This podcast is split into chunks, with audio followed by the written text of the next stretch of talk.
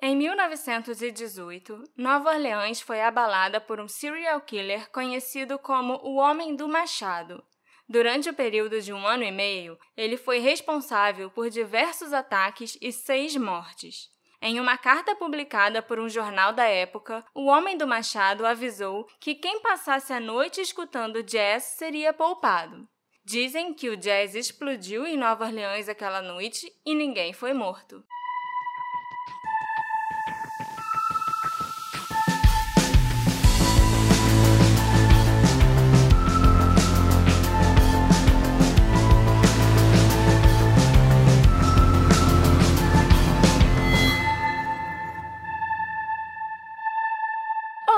Meus assistentes queridos! Bem-vindos ao primeiro episódio em que nós falaremos sobre um serial killer aqui no Detetive do Sofá. Eu sou a Marcela e, ao contrário do assassino de quem nós vamos falar, eu não amo jazz, não.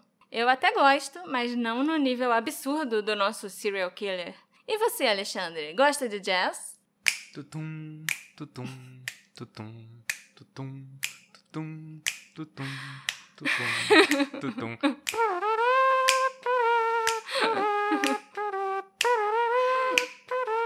Meu Deus. Não, Marcelo, não gosto de jazz, não. Eu gosto de ver jazz em filmes, porque geralmente filmes que abordam jazz costumam ser sobre pessoas legais, personalidades legais e ter uma trilha sonora legal. Mas eu não sou de falar, ok, Google, toca jazz. Mas eu queria uma desculpa para fazer esses barulhinhos pros nossos ouvintes. Entendi. Me pegou de surpresa, inclusive. Os barulhinhos e você falar que não gosta de jazz depois, né? Isso foi o mais estranho. Bom, além de gostar de jazz, outra característica que eu posso te dar a respeito do assassino é que ele era meio preguiçoso e gostava de evitar a fadiga. Tanto que ele só atacava pessoas que estavam dormindo e não teriam como lutar com ele. E ele nunca levava o próprio machado para atacar as pessoas, ele procurava um na casa da vítima. Ele parece ser uma pessoa bem prática, né? Sim, a única coisa que ele costumava levar com ele era um cinzel, que cabia no bolso dele e que ele ainda largava lá depois do ataque. Ele costumava usar o cinzel para remover o painel das portas e conseguir entrar na casa das pessoas. Eu vou botar uma foto de como eram essas portas no nosso Instagram para vocês conseguirem entender como é esse painel que eu tô falando. Marcelo, o que é um cinzel? Olha, eu procurei no Google e eu vi o que, que é, mas eu não sei te explicar. Eu sei que eu já vi pessoas usando ele em séries de TV e essas coisas, quando estão trabalhando com madeira, sabe? Ou então fazendo escultura. Ah, aquilo que serve para esculpir? Que vai é, batendo com o É um martelinho? negócio, tipo, meio chatinho, assim. Tá, acho que sei Que que tem é. uma ponta meio chatinha Sei, e sei, quadradinha, sabe? Não, quando você falou que é, que é pra fazer escultura, me veio na cabeça É. os vídeos. É. É. é o que o Michelangelo usa pra, pra fazer o É. Davi e tal, né? Eu acho que sim. Eu vou botar uma foto no Instagram também, pra tirar a dúvida dos nossos ouvintes que também não sabem o que é o cinzel, assim como nós dois. Sim, sim, porque com certeza seus ouvintes não sabem o que é cinzel e só eu que não. É pelos nossos ouvintes, sim. Vamos Sim, lá. é pelos nossos ouvintes só. Depois que ele entrava na casa, ele procurava um machado. Em algumas ocasiões, o assassino não conseguiu encontrar um machado especificamente, mas isso não o impediu de prosseguir com o ataque. Ele usava uma navalha nessas ocasiões. Então não adiantava só a pessoa não ter um machado ou jogar o machado fora pra não ser morto, porque ele procurava outra coisa pra usar. E a gente, inclusive, pode chamar ele de Homem da Navalha, então? Eu acho que sim. Eu, inclusive, tinha pensado nisso, que era um jeito fácil de você não ser assassinado, você jogar seu machado fora. Mas aí não ia dar certo, realmente. Porque ele é o homem da navalha, o homem do abajur, o homem de qualquer coisa que ele resolvesse usar na hora, entendeu? o homem do ferro de passar roupa. Pode variar. As mortes causadas por ele eram meio confusas e muito violentas. Ele parecia extravasar todo o estresse e a raiva que ele sentia do mundo enquanto matava aquelas pessoas. Em duas ocasiões, o homem do machado cortou a garganta e a cabeça das vítimas com um machado. Coisa que ele não precisava fazer, né? Porque dá pra matar só com umas machadadas na cabeça. Mas ele parecia gostar do exagero e de uma teatralidade, sabe? E ele também nunca tentou esconder o que ele fez, não. Os corpos das pessoas, as armas que ele usava e muitas vezes as próprias roupas ensanguentadas dele eram deixadas para trás nas cenas dos crimes. Então, depois de cometer os assassinatos, ele saía pelado? Tipo Night Stalker, que chegava no Hotel Cecil de cueca cheio de sangue? Não, porque ele roubava a roupa limpa das vítimas para vestir ao invés de sair pelado por aí. Senão eu acho que ele seria preso por atentado ao pudor, né? Era 1918, você não pode sair na rua de cueca. Eu acho que nem cueca as pessoas usavam, devia ser cirola e sei lá o que. O Night Stalker tava de boa, andando de cueca. Ah, nos anos 80. que era nos bagunça. Anos, nos anos 80 você podia tudo. Você podia sair pelado na rua sem cueca, que todo mundo ia achar legal. E é sobre isso que a gente vai começar a falar agora. Não sobre o homem ficar pelado ou não, mas sobre os crimes cometidos pelo homem do machado e sobre as vítimas. O primeiro crime atribuído a ele foi o ataque ao casal Joseph e Catherine Maggio. Eles foram atacados em 22 de maio de 1918. Os dois comerciantes italianos tiveram a garganta cortada com uma navalha e ainda foram golpeados na cabeça com um machado, homem da navalha e do machado, porque nesse ataque ele usou as duas coisas. A Catherine morreu imediatamente e o Joseph morreu algumas horas depois. A polícia fez uma busca na casa deles e encontraram as roupas do assassino, que vestiu roupas limpas de Joseph antes de ir embora.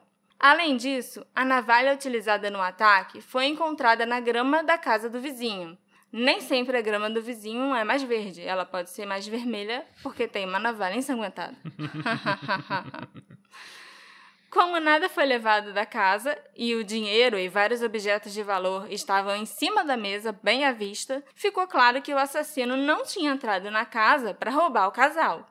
A navalha utilizada no ataque pertencia ao irmão de Joseph, que era barbeiro, e como esse foi o primeiro ataque e a polícia ainda não sabia que seria uma prática comum do assassino utilizar ferramentas e objetos das próprias vítimas como arma, o irmão do Joseph foi considerado um suspeito logo de cara. A sorte dele foi que os vizinhos do casal relataram que tinham visto um homem desconhecido rondando a residência antes dos assassinatos. Ele acabou sendo liberado da investigação e foi excluído da lista de suspeitos. O interessante é que logo depois desse primeiro ataque do Homem do Machado, os investigadores começaram a procurar em arquivos antigos da polícia possíveis casos que correspondessem ao modus operandi do assassino. E, para surpresa deles, haviam três casos de assassinatos e vários ataques contra mercearias italianas que aconteceram em 1911 e 1912. Os crimes tinham uma semelhança impressionante com o assassinato de Joe e Catherine. Machados foram usados e o acesso a cada casa ou loja foi obtido através de um painel removido da porta dos fundos. Esses crimes, que aconteceram no início da década, foram considerados pelos investigadores da época como sendo vinganças organizadas pela máfia, e ninguém nunca foi preso ou investigado. Lógico, né? São italianos, então você vai pensar logo na máfia. O segundo ataque atribuído ao nosso grande fã de jazz aconteceu em 27 de junho de 1918, quando Louis Bezumer e sua amante Harriet Lowe foram golpeados com um machado no quartinho dos fundos da mercearia de Louis. As vítimas nesse caso também eram italianas e donas de mercearia? Sim. A diferença é que esses dois sobreviveram ao ataque, pelo menos a princípio. O casal foi encontrado pouco depois das sete da manhã por um rapaz que foi entregar mercadorias na mercearia. Ele viu Louis e Harriet em uma poça de sangue. O machado, que pertencia ao próprio Louis, é lógico, foi encontrado no banheiro da loja. Quase imediatamente, a polícia prendeu um cara negro de 41 anos que estava trabalhando na mercearia há uma semana. Mas, como vocês devem imaginar, não tinha nenhuma evidência que pudesse indicar que ele era culpado, além do puro preconceito. Ele foi solto pouco tempo depois por falta de provas. O casal acabou se tornando o centro de um escândalo, porque logo todo mundo descobriu que eles eram amantes. E ainda ficou pior quando uma série de cartas escritas em alemão e russo foram descobertas em um baú na casa de Louis. A polícia começou a suspeitar que ele fosse um espião alemão e funcionários do governo começaram a investigar a vida inteira do homem. É, lembrando que a gente está aí no período pós-Primeira Guerra, né? Sim. A Harriet ainda resolveu dizer para a imprensa que ela achava sim que o amante dela era um espião. E o Louis foi preso, mas só por alguns dias. Inclusive, depois de prenderem o Louis por ele ser um suposto espião, os agentes que estavam investigando esse caso foram até afastados por incompetência, porque viram que o cara de espião não tinha nada, entendeu? Ah, mas tem explicação para as cartas em alemão e cartas... Ele era descendente de alemão, Louis Bezumer, e ele trocava carta ainda com membros da família dele que estavam lá, era só isso. Só entendeu? carta com a avó, pra avó. É, só carta com família. A Harriet morreu em 5 de agosto de 1918, dois dias depois de passar por uma cirurgia para reparar o rosto dela, que tinha sofrido muitos danos no ataque. Mas, antes de morrer, ela ainda fez merda de novo. Ela falou para a polícia que ela suspeitava que foi o Louis que tinha atacado ela com um machado. Então, ele foi preso novamente e acusado dessa vez de assassinato. Mas o júri demorou só 10 minutos deliberando antes de inocentar o Louis. Ah, com uma amante dessa, quem precisa de inimigos? Ela jogou tudo no ventilador pra tentar queimar o cara. É, tá vendo? Por isso vocês não podem trair. O terceiro ataque aconteceu em 5 de agosto de 1918. Ah, então ele tava bem ativo, né? Foi em maio, junho e agora em agosto. Pois é. Apesar dele ser preguiçoso, né? Que só atacava quem estava dormindo e nem levava a arma do crime, ele era bem proativo. A vítima desse ataque foi Anna Schneider. Ela tinha 28 anos e estava grávida de oito meses quando acordou e viu uma figura sombria na frente dela e foi golpeada repetidamente no rosto. Ela foi encontrada por seu marido Ed, que correu com ela para o hospital. A Ana sobreviveu ao ataque e deu à luz a uma menina saudável dois dias após o incidente. O marido disse para a polícia que nada foi roubado da casa, e foi após o ataque da Ana que os investigadores começaram a especular publicamente que os três crimes estavam relacionados. Ah, então até agora ninguém tinha reparado que esses crimes eram parecidos? A imprensa chegou a especular, logo depois do segundo ataque, que, ah, meu Deus, será que tem um serial killer por aí? Mas a polícia mesmo não tinha falado nada a respeito. Depois desse terceiro ataque, sim, eles chegaram a falar para a imprensa, assim, publicamente, que, ah, é, nós realmente achamos que esses três crimes podem ser relacionados. O quarto ataque do Homem do Machado foi a Joseph Romano, um homem idoso que morava com suas duas sobrinhas, Pauline e Mary. Em 10 de agosto de 1918, elas acordaram com barulhos altos que vinham da sala, e ao entrarem lá na sala, elas viram que o tio tinha levado um golpe na cabeça. O atacante estava fugindo quando elas chegaram e as meninas conseguiram distinguir que ele era um homem grande e alto, de pele escura, que usava roupas pretas e um chapéu. Joseph, apesar de gravemente ferido, conseguiu até caminhar para chegar na ambulância, mas ele morreu dois dias depois por causa do traumatismo craniano. As autoridades encontraram um machado sangrento no quintal e descobriram, adivinha o quê? Que um painel na porta dos fundos havia sido removido. No início de setembro de 1918, o assassino foi supostamente visto num bairro chamado Tulane e Broad à noite. E segundo a testemunha que o viu, ele estava vestido de mulher e usava uma peruca e uma máscara. A vizinhança inteira procurou por ele na manhã seguinte, mas é lógico que não encontraram nada. Às vezes era só alguém cross-dressing, sabe?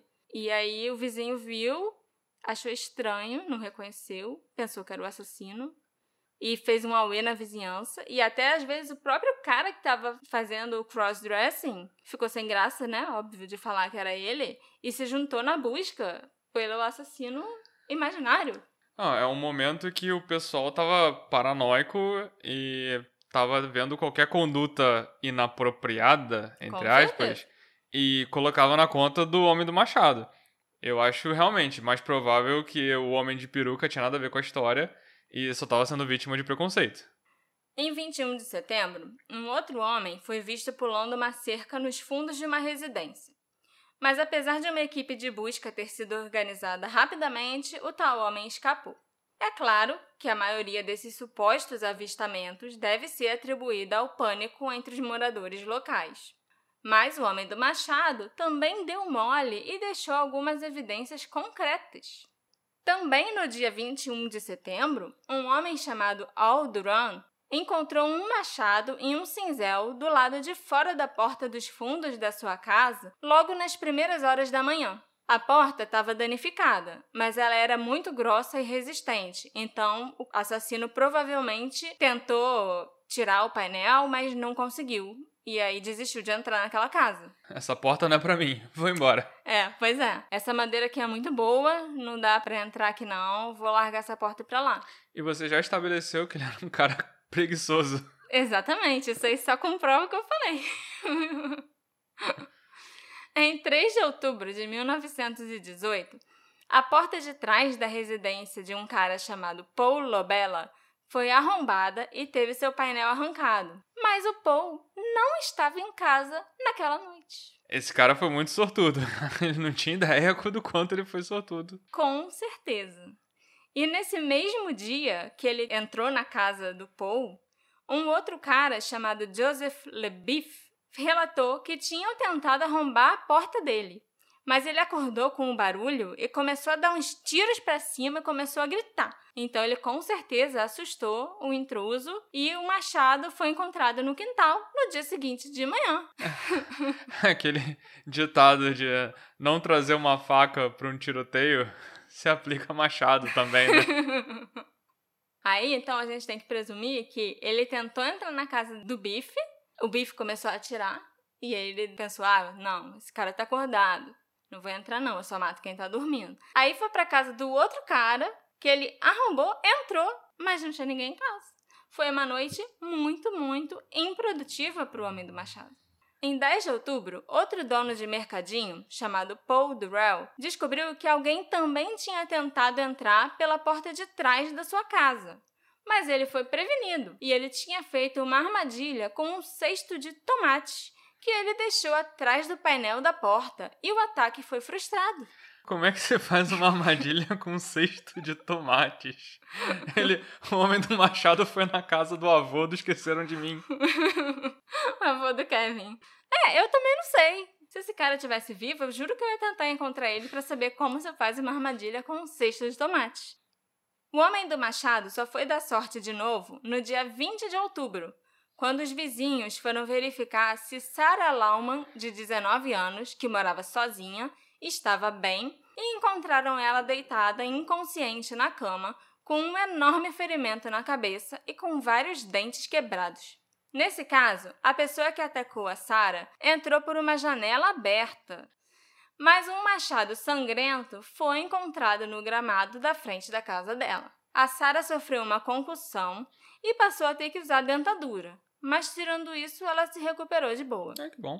O ataque levou a cidade a outra onda de histeria, porque a Sara não era dona de um mercado ou de uma mercearia, ela não era italiana, nem descendente de italianos, e o atacante não tinha entrado pelo painel da porta, e sim por uma janela. Então, se ele atacou a Sara, ninguém mais estava seguro. É, quer dizer então que enquanto os ataques eram só a imigrante italiano, estava tudo bem. Mas quando foi a mocinha genuinamente americana, a cidade inteira entrou em pânico e passou a pressionar a polícia para prender o bandido. Sim, esse tipo de pensamento era muito comum né, no início do século XX, infelizmente.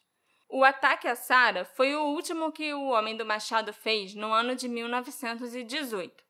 O próximo aconteceu em março de 1919, quando ele atacou Charles, a esposa dele Rose e a filhinha Mary. O vizinho, Orlando Jordano, escutou gritos e pedidos de socorro vindo da casa da família e atravessou a rua correndo para investigar. Ao chegar na casa, ele percebeu que Charles, a esposa e a filha foram atacados pelo intruso desconhecido. A Rose, a esposa, estava na porta com um ferimento muito grave na cabeça e segurando a filhinha que já tinha falecido. O Charles estava deitado no chão, sangrando absurdamente. O casal foi levado às pressas para o hospital, onde foi descoberto que ambos haviam sofrido fraturas no crânio. e um machado ensanguentado foi encontrado na varanda dos fundos da casa. O Charles teve alta do hospital dois dias depois. A esposa dele, a Rose, acusou o vizinho Orlando e o filho dele, Frank, de terem atacado a sua família. O problema é que o Orlando, que inclusive foi quem ajudou eles e chamou a ambulância, era um homem de 69 anos e cheio de problemas de saúde, que não devia nem conseguir levantar um machado, muito menos atacar três pessoas. E o filho dele, o Frank, não estava nem em casa na noite que isso aconteceu. Ele estava do outro lado da cidade. O Charles negou as alegações da esposa, mas a polícia prendeu o pai e o filho e acusou os dois pelo ataque e pelo assassinato da menininha. Eles foram considerados culpados. O Frank foi condenado à forca e o pai dele e Orlando à prisão perpétua. Meu Deus do céu. O Charles se divorciou da esposa depois do julgamento. E quase um ano depois disso tudo, que a Rose anunciou que ela tinha acusado falsamente o pai e o filho, o Frank e o Orlando, por puro despeito. Como a sua declaração era a única evidência contra os dois, eles foram libertados da prisão. Ah, então ele não chegou a ser executado? Não, graças a Deus, né? Mas eu acho que foi por muito pouco. E assim, por que, que você vai simplesmente acusar seus vizinhos de fazerem uma coisa tão horrível só porque você não gosta deles, não vai com a cara deles? Porque você tá chateada com alguma coisa que ele fez com você, sabe? É, ao mesmo tempo você tá atrapalhando a investigação de quem realmente. para descobrir quem realmente te atacou. Com certeza, é muita burrice fazer isso. Em 13 de março de 1919, o Times Picayune, um jornal de Nova Orleans, recebeu uma carta do homem do machado. Ele ameaçou e insultou a polícia e ainda disse ao povo de Nova Orleans que a situação podia ficar muito pior do que já estava. A parte mais importante da carta, no entanto, foi o último parágrafo, onde ele fez uma proposta para os habitantes da cidade.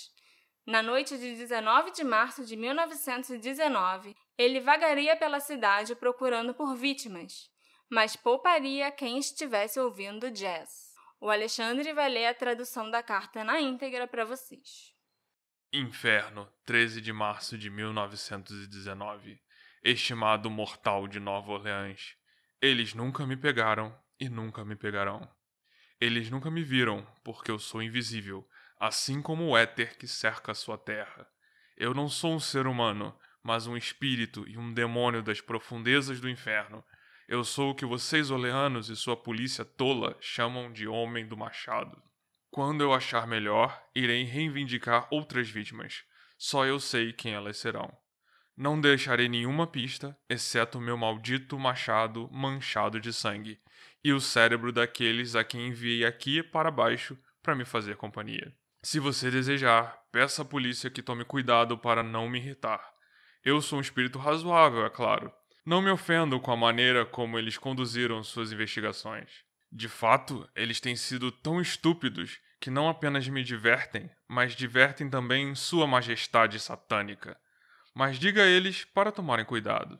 Não tentem descobrir o que eu sou, pois seria melhor que nunca tivessem nascido do que incorrer na ira do Homem do Machado. Não acho que exista a necessidade de um aviso assim, pois tenho certeza de que a polícia sempre se desviará de mim, como fizeram no passado. Eles são sábios e sabem como evitar todos os danos. Sem dúvida, vocês oleanos pensam em mim como o assassino mais horrível, o que eu realmente sou, mas eu poderia ser muito pior se quisesse. Se eu quisesse, poderia visitar a sua cidade todas as noites. Eu poderia matar milhares dos seus melhores cidadãos e os piores também, pois tem um relacionamento próximo com o anjo da morte. Agora, para ser exato, à meia-noite e quinze na próxima terça-feira à noite, eu vou passar por Nova Orleans. Na minha infinita misericórdia, farei uma pequena proposta a vocês. Aqui está. Gosto muito de jazz. E juro por todos os demônios nas regiões inferiores que toda pessoa será poupada em cuja casa uma banda de jazz estiver tocando quando eu passar. Se todo mundo tiver uma banda de jazz tocando, bem, muito melhor para vocês. Uma coisa é certa: as pessoas que não estiverem ouvindo jazz naquela noite específica de terça-feira vão receber o machado, se houver alguém tão tolo. Na esperança de que você publique isso, para que possa correr tudo bem, Eu tenho sido e sou o pior espírito que já existiu. Assinado O Homem do Machado. Os jornais publicaram a carta, o que provocou uma onda de sessões noturnas de jazz organizadas pelas pessoas que desejavam manter o assassino à distância. Milhares de casas tocavam jazz alto o suficiente para ser ouvido por qualquer assassino que passasse. Aqueles que não possuíam aparelhos de som ou que não podiam chamar uma banda de jazz para tocar na casa deles foram para clubes, bares ou para casa dos amigos. E ele também deve ter se sentido muito poderoso, ditando assim os comportamentos da cidade, mandando apenas uma carta. É, ele também parece ser muito narcisista, a ponto de assinar se intitulando O Homem do Machado e mandando essa carta pro jornal, né? Coisa que ficou famosa muitas décadas depois com o Zodíaco. Sim, essa é uma curiosidade bem legal, inclusive a respeito desse caso. O Zodíaco copiou o Homem do Machado. Mentira, não sei se copiou, mas que o Homem do Machado fez antes, isso ele fez. E quer a ameaça fosse crível ou não, ninguém morreu de ferimentos de machado naquela noite. E assim o jazz explodiu em Nova Orleans se a gente parar para pensar, o Homem do Machado pode ter ajudado a estabelecer Nova Orleans como o berço do jazz. É, acho que é impossível hoje em dia você pensar em Nova Orleans e não pensar em jazz. São duas coisas inseparáveis culturalmente falando, né? Sim, com certeza. Há, inclusive, quem acredite que o autor da carta não era o Homem do Machado, e sim um homem chamado John Joseph Davila. Ele era um músico, compositor de jazz e logo após a publicação da carta, ele lançou uma música chamada The Mysterious X-Men's Jazz, que a tradução seria o jazz do misterioso homem do machado, que circulou pela cidade com a arte da capa retratando uma família tocando um piano e um saxofone e tal, enquanto procurava por um intruso, então, tipo, a arte da capa era muito, muito específica sobre aquela noite que o Homem do Machado anunciou no jornal. Ele ganhou muito dinheiro com a música e ele era uma pessoa culta, assim como o escritor da carta parecia ser. Então, vai saber. Talvez o tal John Joseph Davila seja o maior marqueteiro de todos os tempos, que conseguiu ganhar dinheiro e ainda fez o jazz virar uma sensação em cima de uma tragédia. É o precursor do marketing de emboscada. Como eu falei, naquela noite ninguém foi assassinado, mas o Homem do Machado ainda fez pelo menos mais dois ataques. Em 10 de agosto de 1919, um homem chamado Steve Boca saiu tropeçando pelos degraus da frente de sua casa com ferimentos de machado no crânio, um buraco na cabeça e pingando sangue. Um amigo dele, que morava do outro lado da rua, viu o estado que o Steve estava e foi correndo ajudar. Esse amigo tratou as feridas da melhor maneira possível e depois chamou a ambulância. A polícia chegou também e revistou a casa do Steve e encontrou os sinais clássicos de que o homem do machado esteve lá. Steve foi levado para o hospital e se recuperou alguns dias depois. Mais um sobreviveu? Teve bastante gente que sobreviveu. Só seis pessoas morreram em todos os ataques dele. Tiveram bastante sobreviventes, sim. O último ataque do Homem do Machado, até onde se sabe, né, resultou no assassinato de Mike Pepitone. Ele foi atacado na noite de 27 de outubro de 1919. Sua esposa Esther foi acordada por um barulho e chegou à porta de seu quarto no momento em que um homem grande e empunhando um machado estava fugindo do local. Nessa época, principalmente nas casas das pessoas mais ricas, também era comum que cada um tivesse seu quarto. O marido tem seu quarto e a esposa tem seu quarto. Ah, agora entendi. Entendeu? Então ela estava no quarto dela, escutou o barulho, foi ver o que que é, quando abriu a porta, tipo, no corredor, assim, do segundo andar da casa, viu que o homem do machado estava saindo do quarto do marido correndo. Então ela deu uma boa olhada nele. Apesar de ter estado frente a frente com ele, a Esther disse para a polícia que não conseguiu ver o assassino e não podia descrever nenhuma característica do homem. É bem suspeito isso, de todas as pessoas que foram atacadas ou que estavam na casa de alguém atacado, ela é que deve ter visto melhor o, o assassino. Você tem razão. Ela viu o homem do machado muito bem. E, inclusive, pode ser que ela tenha até matado esse homem. Como assim? Alguns meses depois do assassinato do marido, a Esther se mudou para Los Angeles e se casou com um homem chamado Ângelo Albano. Mas no segundo aniversário da morte de Mike, o tal Ângelo desapareceu e nunca foi encontrado. A Esther se lembrou que antes deles dois se casarem, o Ângelo havia encerrado as relações comerciais com um homem conhecido por muitos nomes, incluindo Leon Manfred, Frank Manfred e Joseph Manfred, que é o nome que a gente vai usar. Joseph Manfred. Isso tudo então era um cara só. Isso tudo era um cara só. E o que isso tem a ver com o Homem do Machado? Tem a ver que a Esther foi atrás desse homem, atirou nele e o matou. E quando ela foi presa, ela disse para a polícia que aquele era o homem do machado, o homem que ela viu correndo do quarto na noite do assassinato do Mike. A polícia começou a trabalhar para tentar desvendar esse caso e descobrir se a Esther estava falando a verdade. Algumas coincidências curiosas foram reveladas durante essa investigação. Joseph Manfred estava em Nova Orleans em 1911 e 1912, na época em que ocorreram aqueles assassinatos que a polícia relacionou com o um ataque aos Maggio, o primeiro casal a ser atacado.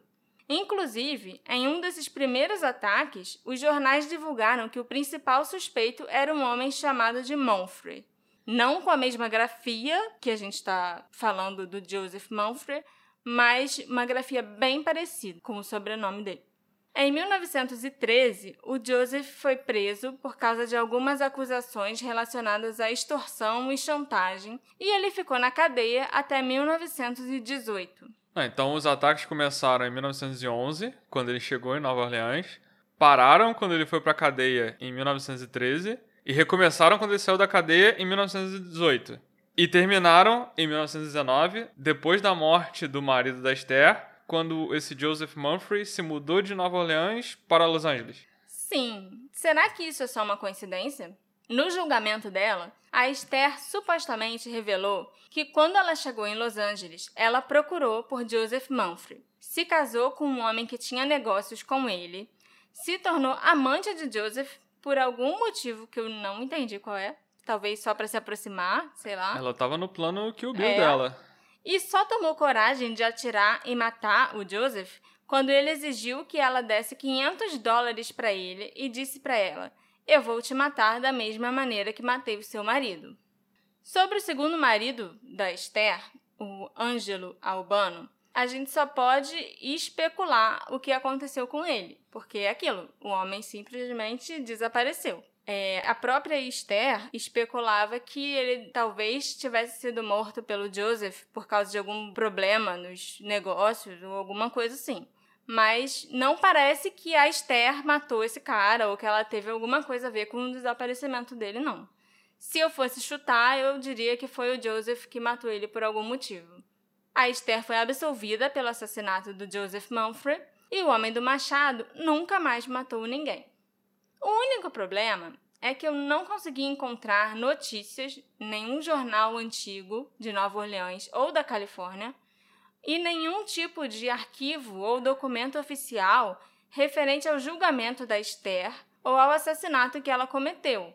Então, não dá para a gente ter certeza que isso tudo aconteceu de verdade ou se é só uma espécie de lenda urbana. É, pior que essa história se encaixava direitinho, né? Mas se isso não for verdade, existe alguma outra teoria, algum outro suspeito de quem pode ser o Homem do Machado? Eu gostaria muito de pensar que a história da Esther é verdade, sim. Mas é aquilo, eu não tenho provas para garantir para vocês que essa história é verdade. E sim, existiram outros suspeitos e outras teorias, algumas teorias mais pé no chão e outras mais malucas. Muito malucas, inclusive. A primeira teoria é que nem todos os assassinatos foram obra do homem do machado. Alguns especulam que a última vítima, o Mike Pepitone, foi morto pela máfia. E, como já mencionado, o próprio Lewis pode ter sido o atacante da amante dele, a Harriet. Ele foi inocentado, como a gente sabe, e a Harriet já tinha perdido a credibilidade por causa de outras mentiras e aquelas polêmicas. Mas pode ser que nos últimos momentos de vida ela tenha falado a verdade. A segunda teoria é que o Homem do Machado seria uma figura sobrenatural que pode deslizar por pequenas entradas e se tornar o homem grande que as testemunhas descrevem. As primeiras ideias, inclusive abraçadas pela população aterrorizada, eram que o Homem do Machado era exatamente o que ele alegou ser naquela carta: uma entidade sobrenatural sanguinária ou um demônio. As pessoas, inclusive, achavam que era por essa razão que ele conseguia fugir das autoridades sem deixar muitas pistas, o que eu já não concordo, porque ele deixou muitas e muitas e muitas pistas, inclusive a roupa dele, e que ele passava pelo buraco do painel das portas sem dificuldade. É claro que o fato dele retirar o painel da porta, gente, não quer dizer que era por ali que ele entrava nas casas. Ele simplesmente retirava o painel e alcançava a maçaneta, girava a chave e abria a porta por dentro. Mas eu acho que a população esqueceu de raciocinar. Eu tô esse tempo todo achando que é um painel grande que dá pra pessoa entrar. Não, eu inclusive falei que eu ia botar a foto da porta lá exatamente por isso, porque você vai ver que é um painel pequeno que fica logo abaixo, assim, da fechadura. Como se fosse aquele buraco que o carteiro deixa a carta, sabe? Em casa americana? Em casa americana e na casa do Harry Potter, dos Aham. tios do Harry Potter. Só que era um pouco maior do que aquilo, entendeu? Não era um painel grande, não. Não, não dava pra passar nenhum cachorro ali dentro, eu acho. É, sempre que eu ouvi falar em painel, eu achava que era uma coisa maior. Não, por isso que é importante, inclusive, eu botar a foto pra vocês entenderem por que, que o homem não conseguia passar ali por dentro e por que, que a população achava que ele virava fumaça e passava por ali e depois ficava grande de novo. Não, o cara que já era narcisista devia adorar essa fama. É. Antes da gente encerrar a história do Homem do Machado, que aparentemente amava Jazz, eu tenho uma curiosidade interessante para compartilhar com vocês.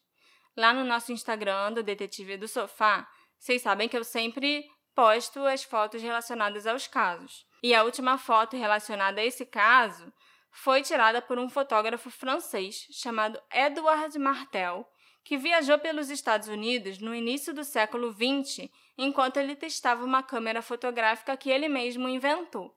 Esse Edward morreu em 1955 e deixou todos os seus bens, inclusive a sua coleção de fotografias, para sua filha Jeanne. Ela estava examinando as fotos tiradas pelo pai quando ela encontrou uma foto datada de 28 de outubro de 1919, que mostra uma fileira de casas ao longo de uma rua vazia de Nova Orleans. E nessa foto a gente consegue enxergar um homem, a silhueta né, de um homem, entrando em uma dessas casas. A casa em questão, onde o homem misterioso está entrando, era a residência de Mike Pepitone, a vítima final do Homem do Machado. E a data dessa foto é a data em que o ataque ocorreu. Como a foto foi tirada no início da manhã, ela gerou muita especulação na internet de que esse homem entrando na casa pode ser o homem do machado. Então, a gente tem até uma fotografia dele. Talvez, né? É claro que sem impressões digitais, sem testemunhas que pudessem identificar o homem e sem suspeitos plausíveis, além da Esther, que acha que identificou e matou, as autoridades nunca resolveram o caso do homem do machado que aterrorizou Nova Orleans. E tão subitamente como ele começou a matar, ele parou. Se ele ficou entediado com os assassinatos, se a preguiça tomou conta dele de vez, se ele morreu no surto da gripe espanhola, se ele mudou, foi assassinado ou preso por algum outro crime, nós nunca saberemos. E se ele era realmente um amante de jazz, a gente também nunca vai saber. Mas se a gente parar para pensar que a cidade basicamente realizou uma festa barulhenta que durou a noite toda e ele ainda ganhou uma música escrita em sua homenagem, se ele não era fã de jazz de verdade, então ele passou a ser. Até eu passaria. Eu recomendo que agora, que vocês terminaram de escutar esse episódio, é lógico, vocês procurem a música do Joseph Dávila sobre o Homem do Machado, escutem e me digam o que, que vocês acharam. Foi uma boa homenagem pro serial killer? É uma música que remete à morte? Ou é uma música alegre? Ou uma música que não te diz nada sobre assunto nenhum porque não tem letra? E também me fala o que você achou desse episódio, é lógico. Me conta lá nas nossas redes sociais, arroba detetive do sofá. E aproveita para me contar também se você curtiu a vingança da Esther e acha que ela se concretizou. A mulher é tipo Kratos de Nova Orleans. A gente se encontra na próxima investigação. Tchau, tchau. Tchau, tchau!